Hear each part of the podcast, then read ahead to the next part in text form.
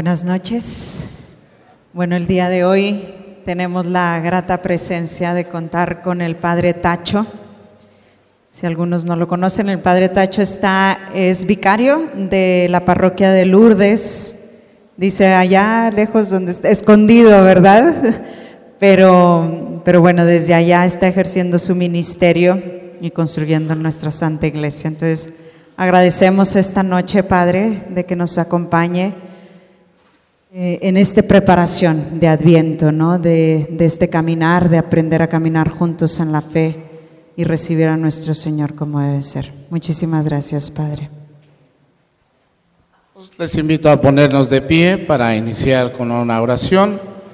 Esta breve reflexión que como ya les decían, pues es parte de todo un programa de vida que es el Adviento como preparación para el gran acontecimiento de la Navidad. Todos nos sabemos este canto que en la liturgia se ha hecho común para este tiempo. Ven, ven, Señor, no tardes. Vamos a cantarlo. Ven, ven, Señor, no tardes. Ven, ven, que te esperamos. Ven, ven, Señor, no tardes.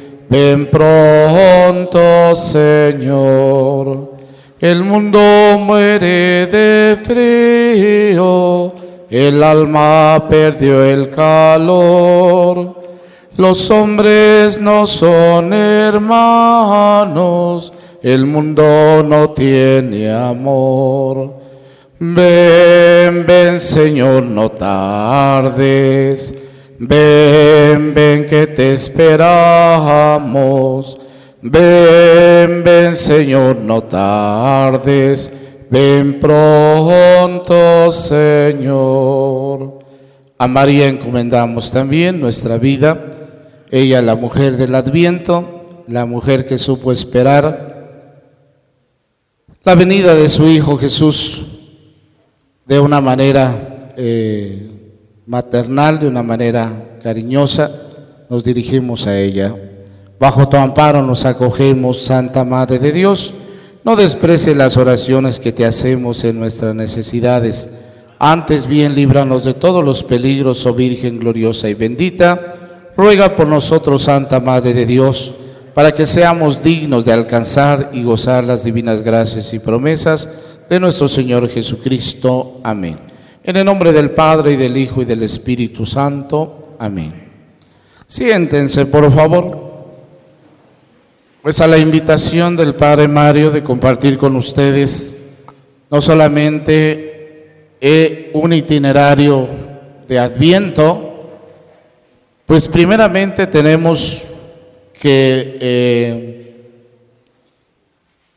enmarcar este tiempo maravilloso de gracia dentro de la dinámica no solamente litúrgica, sino dentro de la dinámica de la historia de la salvación, pero no la que ustedes y yo podemos conocer en la Sagrada Escritura.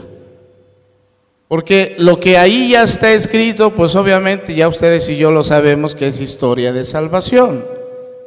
Pero la historia de salvación se prolonga en la vida de cada uno de nosotros. Y entonces alguien puede decir, pues yo he vivido, no sé, los años que tenga, 40, 50, 20, 15 Navidad o 15 Advientos. Y sin embargo, en esas vivencias o en esos años, quizás todavía no descubro qué significa que Jesús viene. Pero yo tengo 80 años y ya casi, pues no sé, hay una persona que hoy fue llamada al cielo, muy amiga mía, una, pero una señora de Monclova, que cuando yo la conocí decía, padre, tengo 80 años, ahorita tenía 91 casi. Dice, y hasta ahora me cae el 20. ¿Qué quiere decir? Que las navidades o, años anteriores de su vida quizás no había descubierto la grandeza de la fe. Entonces no se trata de vivir un año más, un año menos. La experiencia de repetir siglo litúrgico tras siglo litúrgico, sino decir, sí, la iglesia se está preparando para iniciar un año cristiano, que comienza con el nacimiento de Cristo y que termina con la fiesta de Cristo Rey. Y precisamente para celebrar el nacimiento de Cristo se prepara con una etapa de cuatro semanas que se llama el Adviento. ¿Por qué? Pues porque no solamente tiene que preparar el corazón y la vida, las actitudes no se trata de cambiar de vida, sino de vivir la vida desde el proyecto y de la perspectiva de Jesús. Y entonces cambiar de actitudes y esas actitudes tienen que corresponder a la propuesta que Jesús nos hace en el Evangelio. Por eso puede pasar un año litúrgico y no pasa nada en nuestra vida. Otro año litúrgico y no pasa nada en nuestra vida. O no dejamos que pase algo nuevo en nuestra vida. Y entonces es aquí donde viene, no solamente como les digo, el sentido de la palabra adventus. ¿Alguien me puede decir qué significa adviento? Ya se los dije en latín, adventus. Venida, otra. Bienvenida, llegada, la entrada triunfal del rey o del emperador que en ese eh, digamos, se enmarcaba también como un adviento, va a venir el rey, hay que preparar la casa. El adviento ante todo es una profunda convicción de que Dios está en cada momento de nuestra vida visitándonos. Y entonces no necesita ni, una, ni un momento litúrgico u otro momento litúrgico. Toda la vida puede ser un adviento.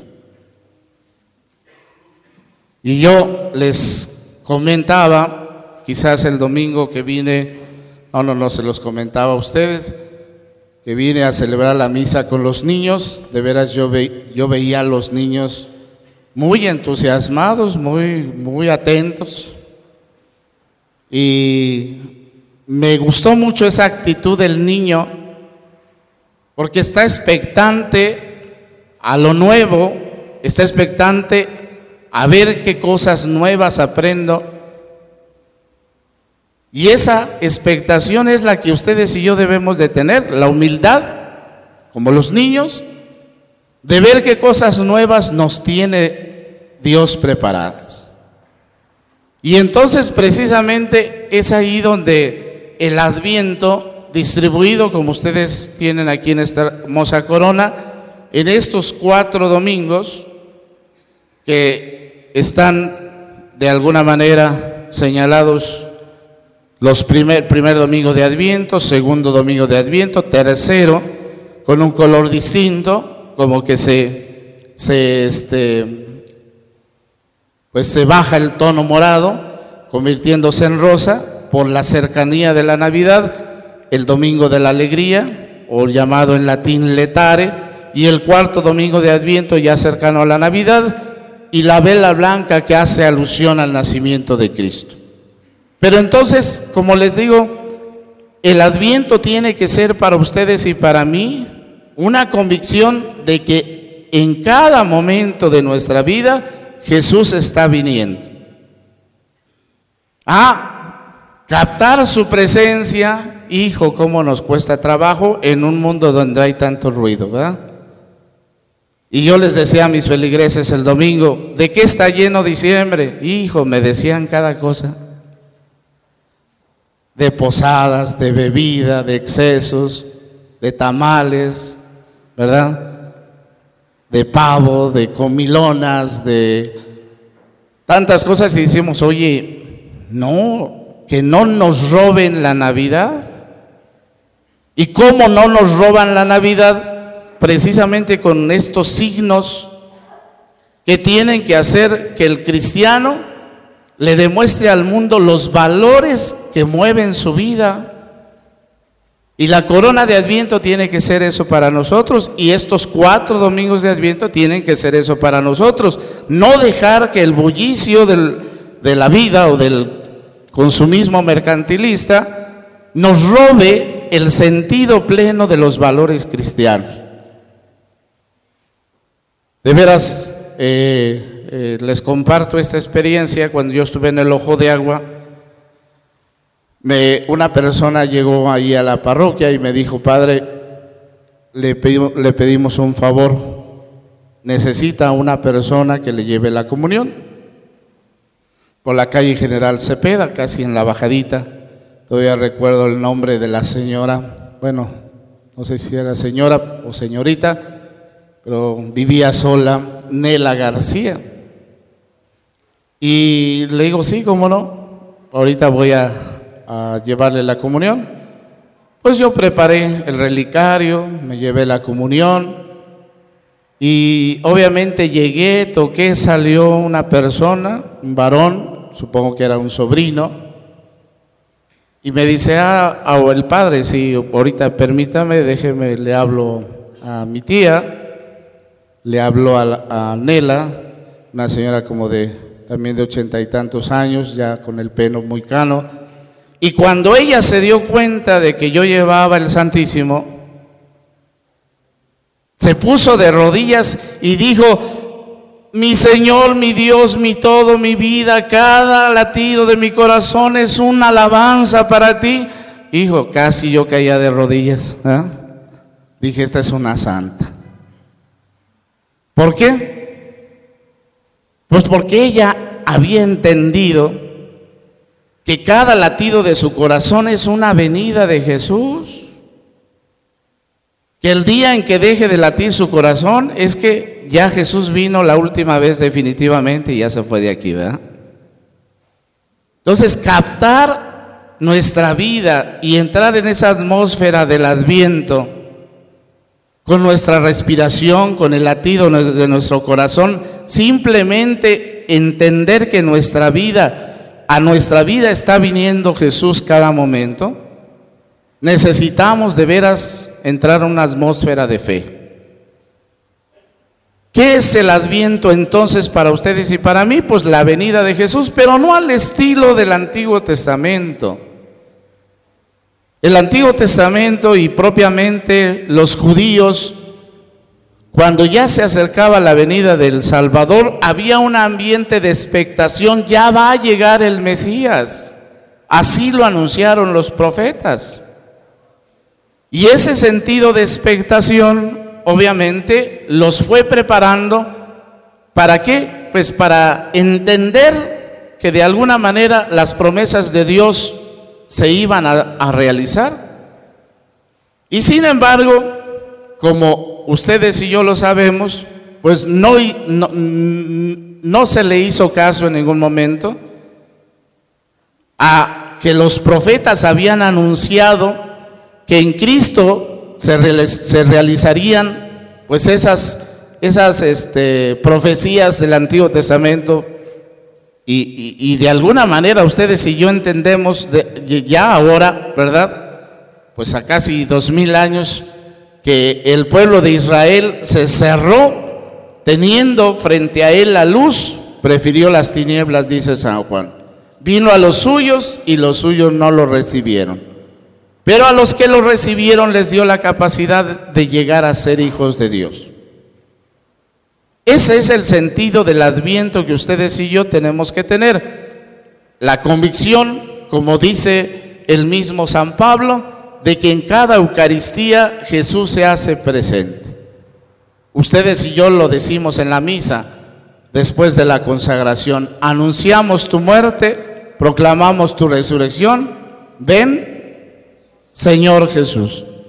Pero eso ya lo decimos así como la última palabra mecánicamente. Y no, los cristianos sabían que decir Maránata era decir Jesús está aquí presente en medio de nosotros.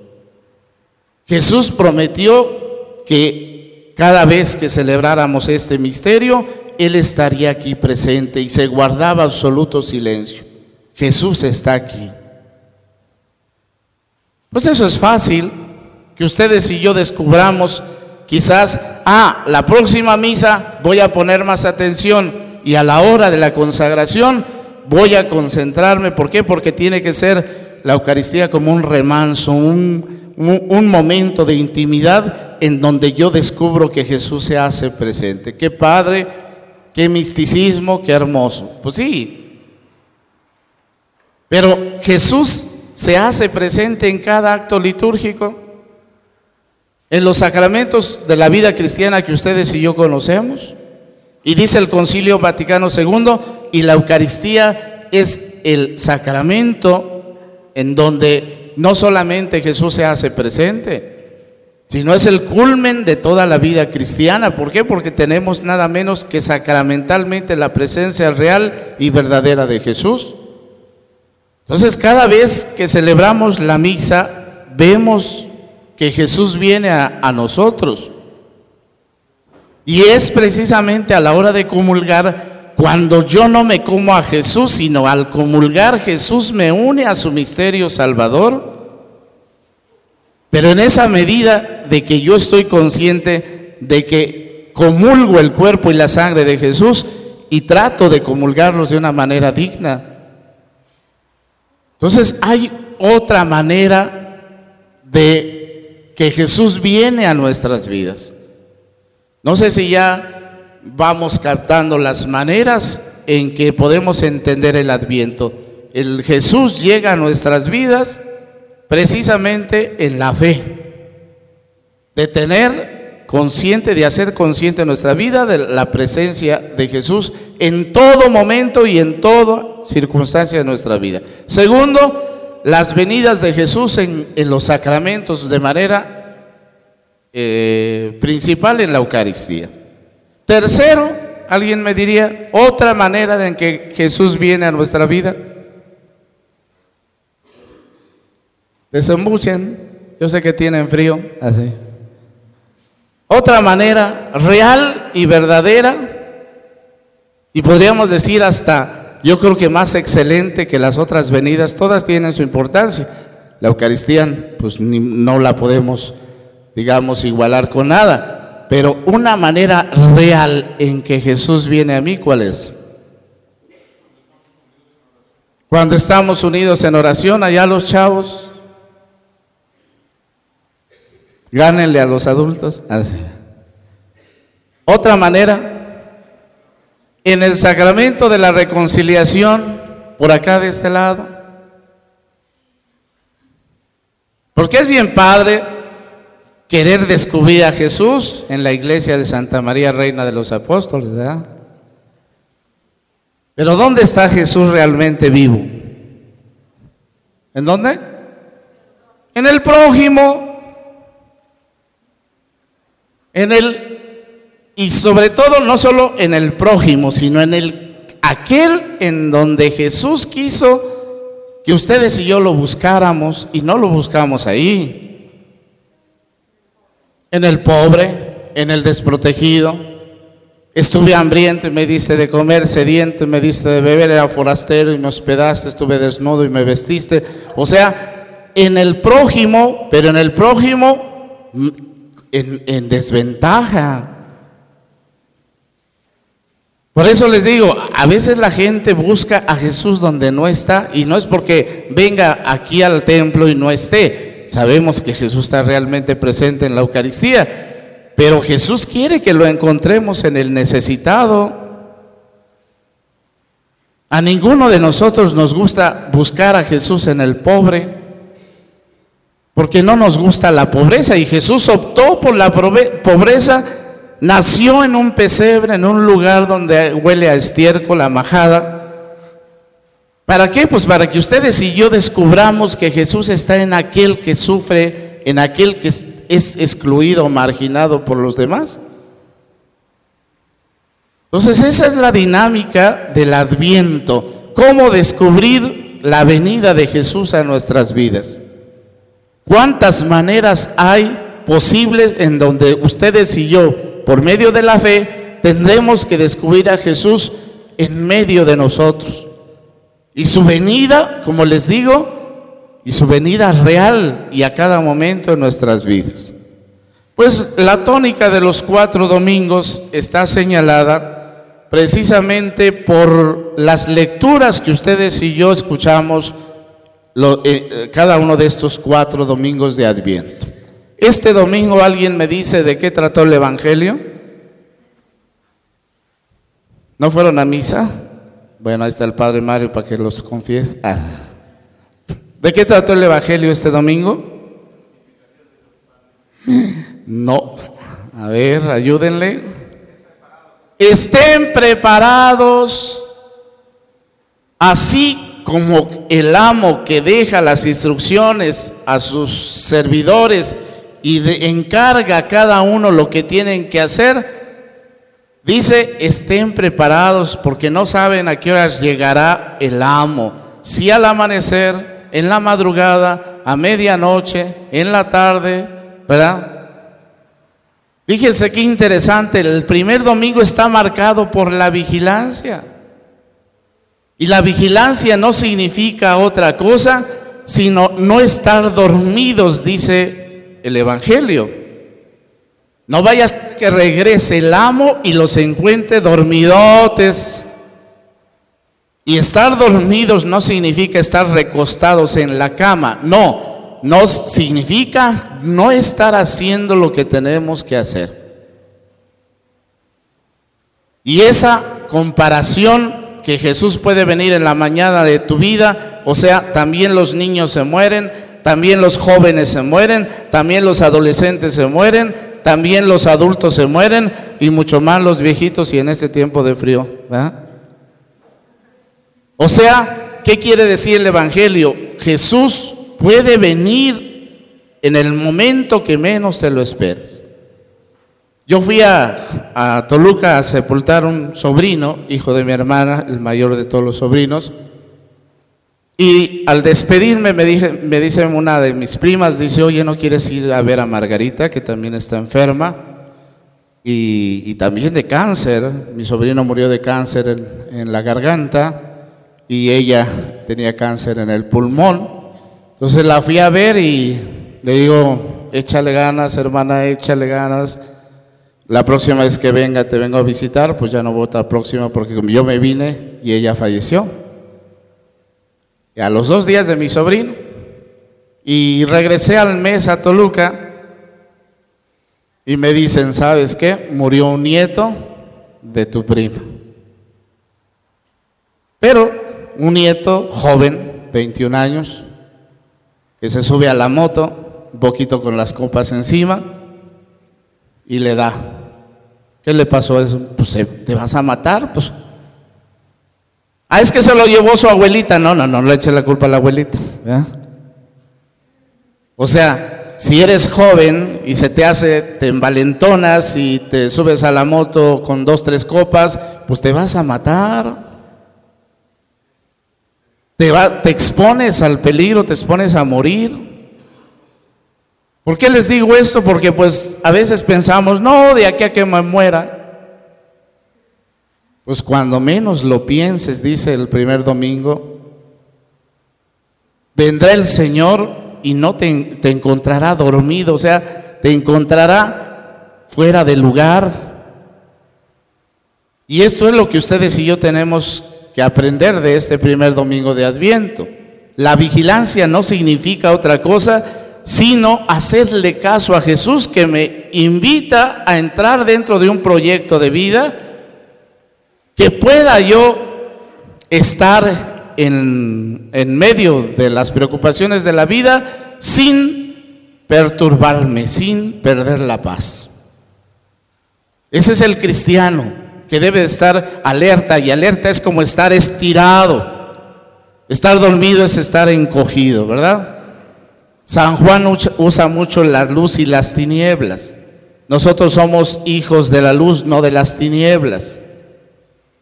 Por eso, este primer domingo de Adviento, eh, a la hora de encender la lámpara, si así lo hemos hecho, decimos, encendemos, Señor, esta luz como aquel que enciende su lámpara para, para salir en la noche, al encuentro del amigo que ya viene.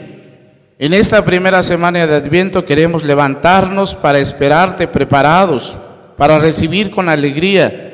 Muchas sombras nos envuelven, muchos halagos nos adormecen. Queremos estar despiertos y vigilantes porque tú nos traes la luz más clara, la paz más profunda y la alegría más verdadera. Ven, Señor Jesús, Maránata, ¿verdad? Ese es el sentido del primer domingo de la primera semana de Adviento, la vigilancia. No sé si eh, hemos, eh, digamos, el Evangelio eh, marca la tónica de lo que es toda la semana, no solo el domingo. El domingo es como, como el señalamiento de lo que vamos a vivir toda la semana primera de Adviento. La segunda semana de Adviento está marcada, es así, no la hemos escuchado, por eso la, la, la se las digo, es el Evangelio, no sé si alguien traiga por ahí su misal.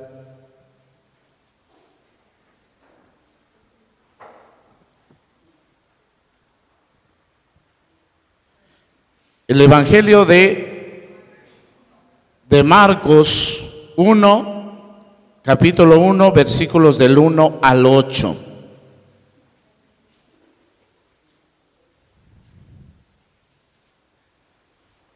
Y este evangelio marca precisamente enderecen los caminos del Señor.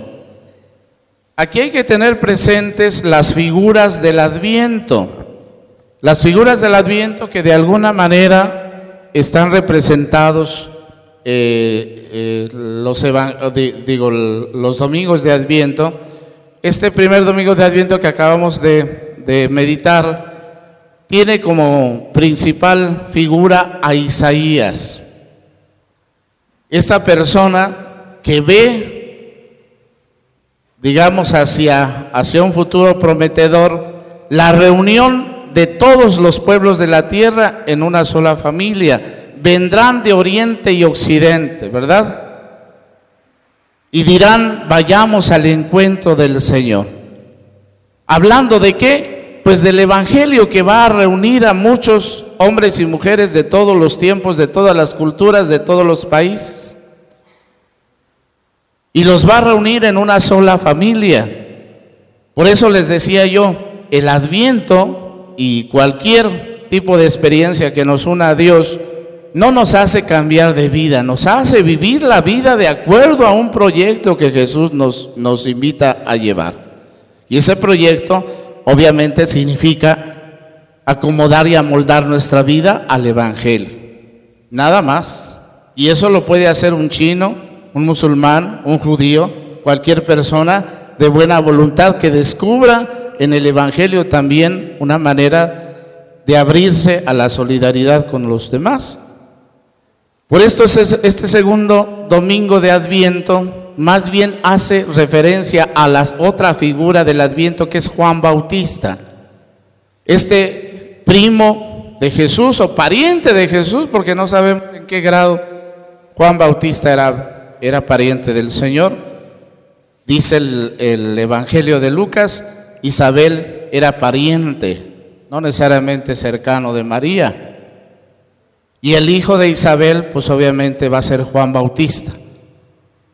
Este siglo litúrgico, que es el siglo B que estamos iniciando, este año 2000, ya digo, este año cristiano que comenzamos y que va a ser la tónica de todo este año cristiano, que es el Evangelio de Marcos, marca precisamente esa, esa manera de, de introducir al Hijo de Dios a través de esta figura emblemática que es Juan el Bautista.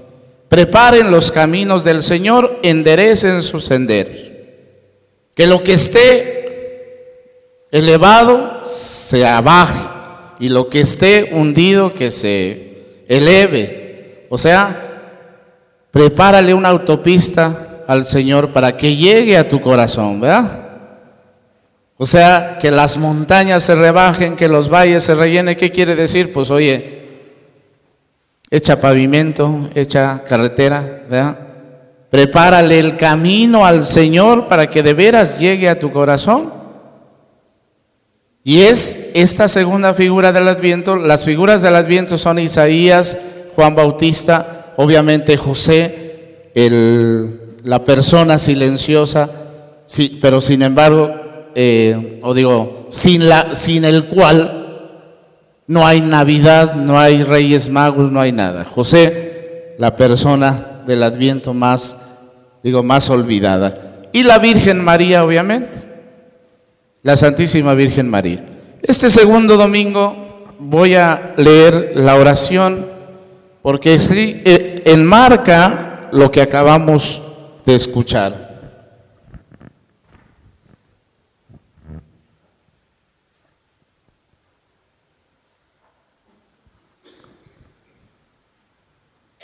La voy a leer despacio para que ustedes puedan meditarla. Los profetas mantenían encendida la esperanza de Israel. Nosotros como símbolo encendemos estas dos velas, dice la oración de la corona de Adviento, ya el segundo domingo. El viejo tronco está rebosando, florece el desierto, la humanidad entera se estremece, porque Dios se ha sembrado en nuestra carne.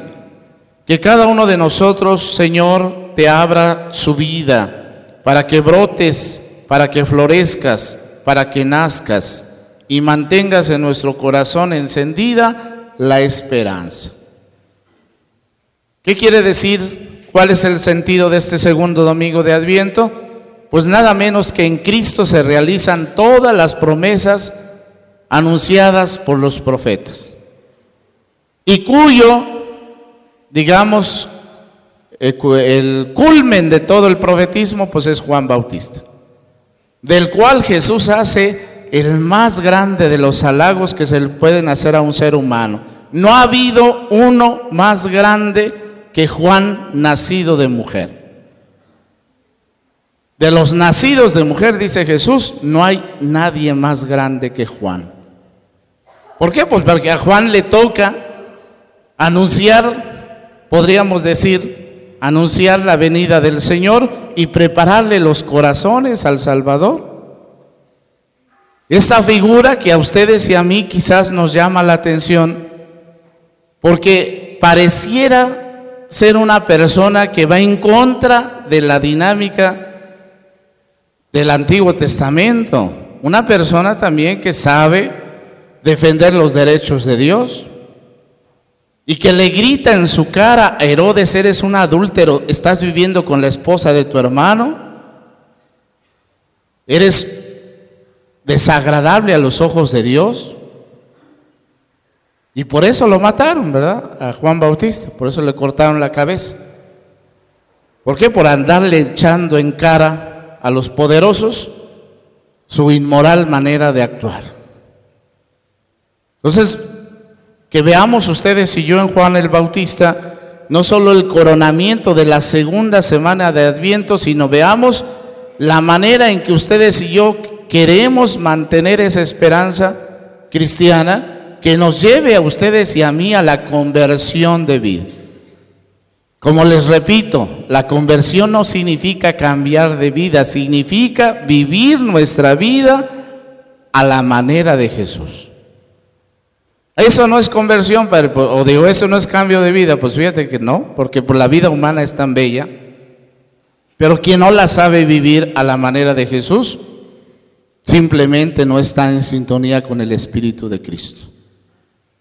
Habrá gente que quiera vivir a lo mejor una manera eh, mística o no sé, altruista, velando por los derechos de los demás, pero nunca con la inspiración que escuchamos en el Evangelio, pues mis respetos de alguna manera puede estar unida a Cristo, pero la manera en que yo me puedo unir a Cristo es a través de, esta, de este sentido profético del Evangelio, que es la conversión de vida y que significa cambiar de actitudes.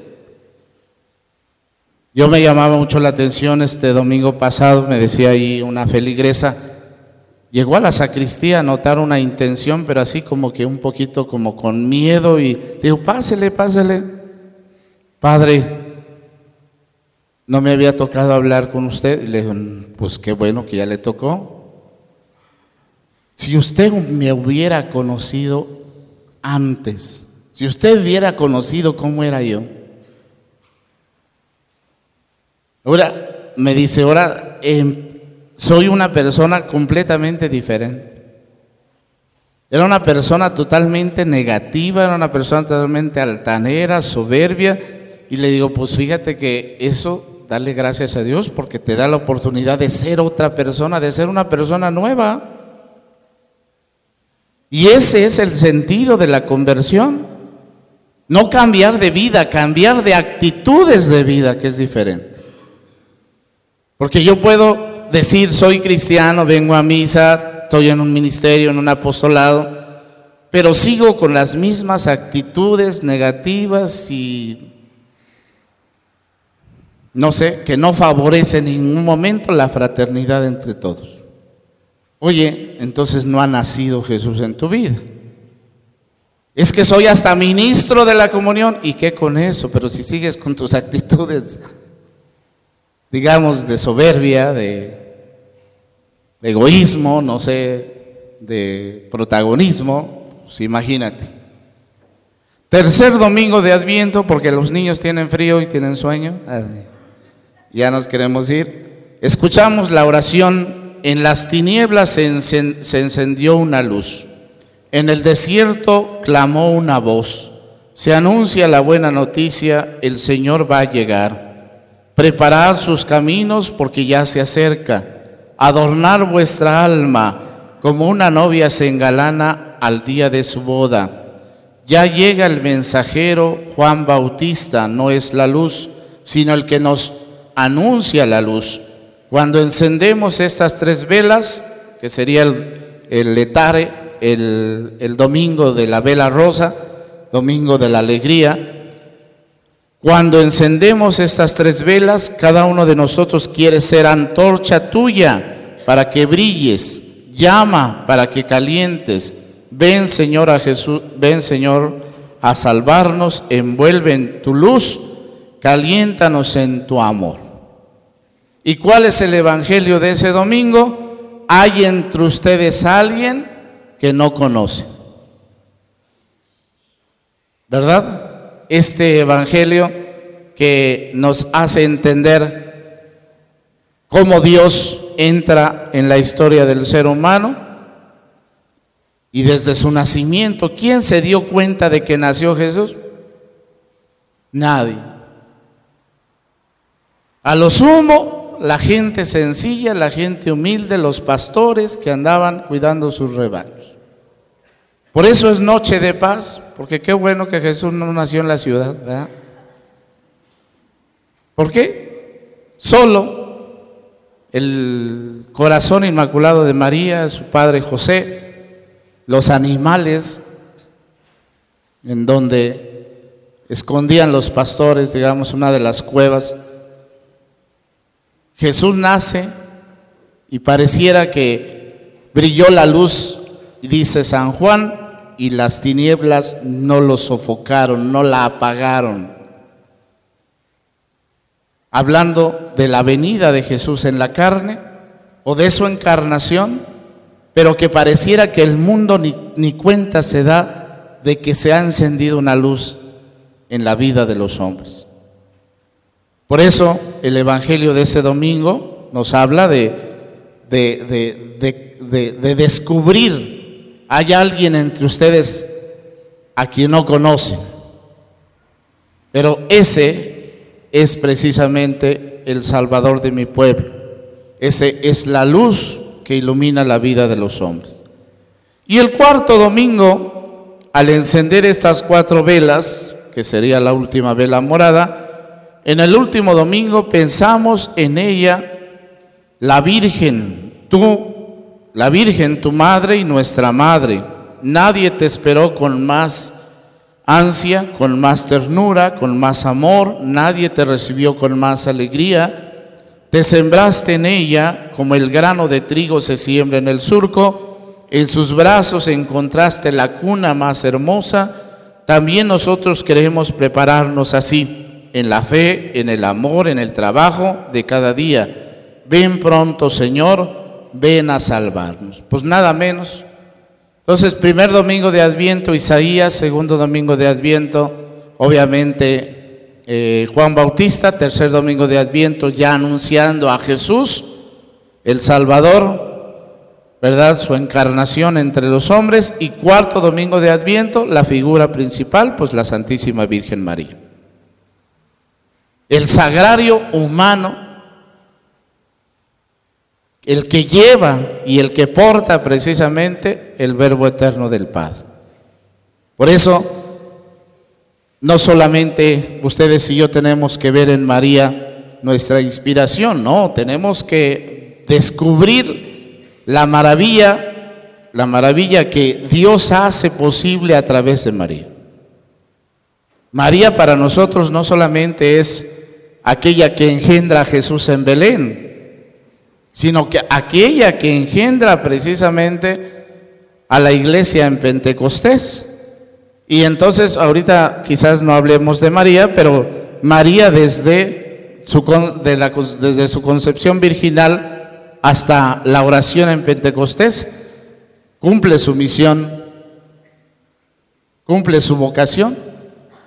Entonces yo les invito, ¿verdad?, a que en estas semanas, yo no sabía que estaban teniendo esta formación o esta meditación del adviento toda la semana, Qué bueno, les felicito, porque regularmente nos invitan a las pláticas cuaresmales, pero no a las pláticas de Adviento. Y yo se me hace que no, pues no podemos entender la cuaresma si no entendemos el Adviento.